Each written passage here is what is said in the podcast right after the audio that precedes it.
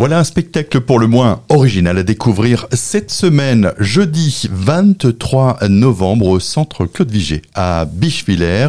Stéphane Heinrich, vous êtes le directeur de la MAC aux commandes de ce spectacle Pessoa, l'intranquillité. C'est de la musique et de la lecture aussi ou un petit peu tout en un C'est un peu tout ça, effectivement. Ouais, Pessoa, l'intranquillité. C'est une adaptation en lecture musicale du livre de l'intranquillité de, de l'auteur portugais Fernando Pessoa, un auteur qui du début du XXe siècle et qui finalement, dans ce roman, récit, autobiographie, enfin c'est un mélange de plein de choses.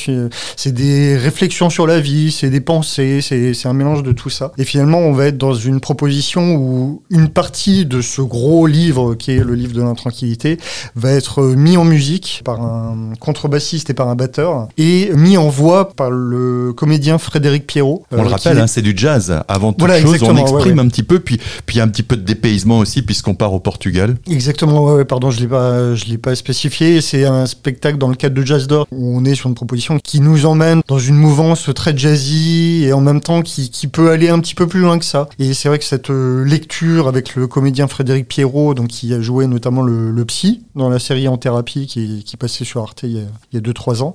À découvrir donc jeudi à 20h au centre Claude Vigée à Bischwiller. On y reste d'ailleurs avec euh, une projection de film Stella, une vie allemande. C'est une avant-première proposée euh, mardi à 20h. Effectivement, c'est un film qui sort en janvier prochain, euh, qu'on aura dans le cadre du festival Augenblick cette fois. Stella, c'est inspiré de Stella Goldschlag, qui est une chanteuse de jazz qui a grandi pendant la période de, l'Allemagne nazie et qui voilà va avoir sa carrière qui va être complètement chamboulée par l'arrivée du, régime nazi. Euh, c'est un film qu'on a effectivement dans le cadre du, festival Augenblick qui est le festival du film germanophone.